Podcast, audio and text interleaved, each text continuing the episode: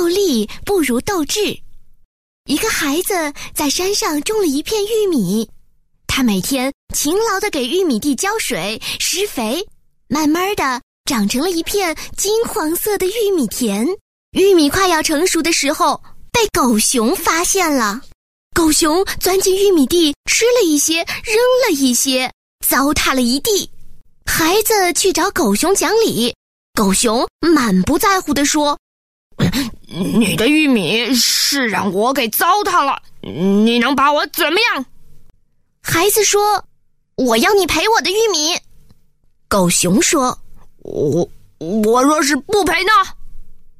孩子说：“那我就叫你知道知道我的厉害。”狗熊说：“我劝你还是忍了吧，我有的是力气。”孩子说：“我光听说狗熊傻。”可没听说狗熊有力气，狗熊火了，指着一个磨盘大的石头说：“等我把这块石头扔到山下去，你就知道我是不是有力气了。”狗熊背起了大石，故意在草地上走了一圈儿，顺着陡坡把石头扔下山去，大山发出隆隆的巨响，狗熊得意的哼了一声。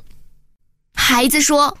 背石头不算力气大，能拔下一棵树才算力气大。哼，那你就等着瞧吧。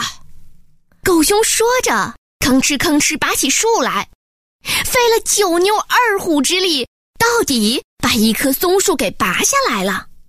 孩子说：“你能把松树拖到东边的湖里去吗？如果你能把树扔到湖里，让它像船一样飘起来，我就服你了。”狗熊真的把大树拖到湖里了，可是他已经累得精疲力尽。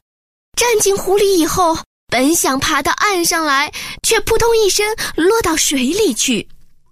孩子趁机跳过去，揪住狗熊的耳朵，把他的脑袋摁到湖里，灌了他一肚子水。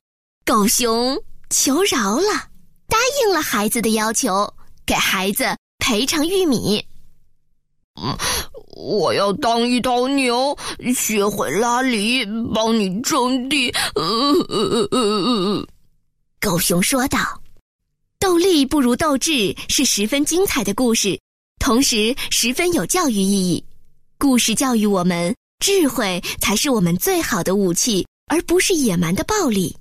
下次碰到困难的时候，记得要开动你的脑筋哦，你一定可以战胜一切困难的。”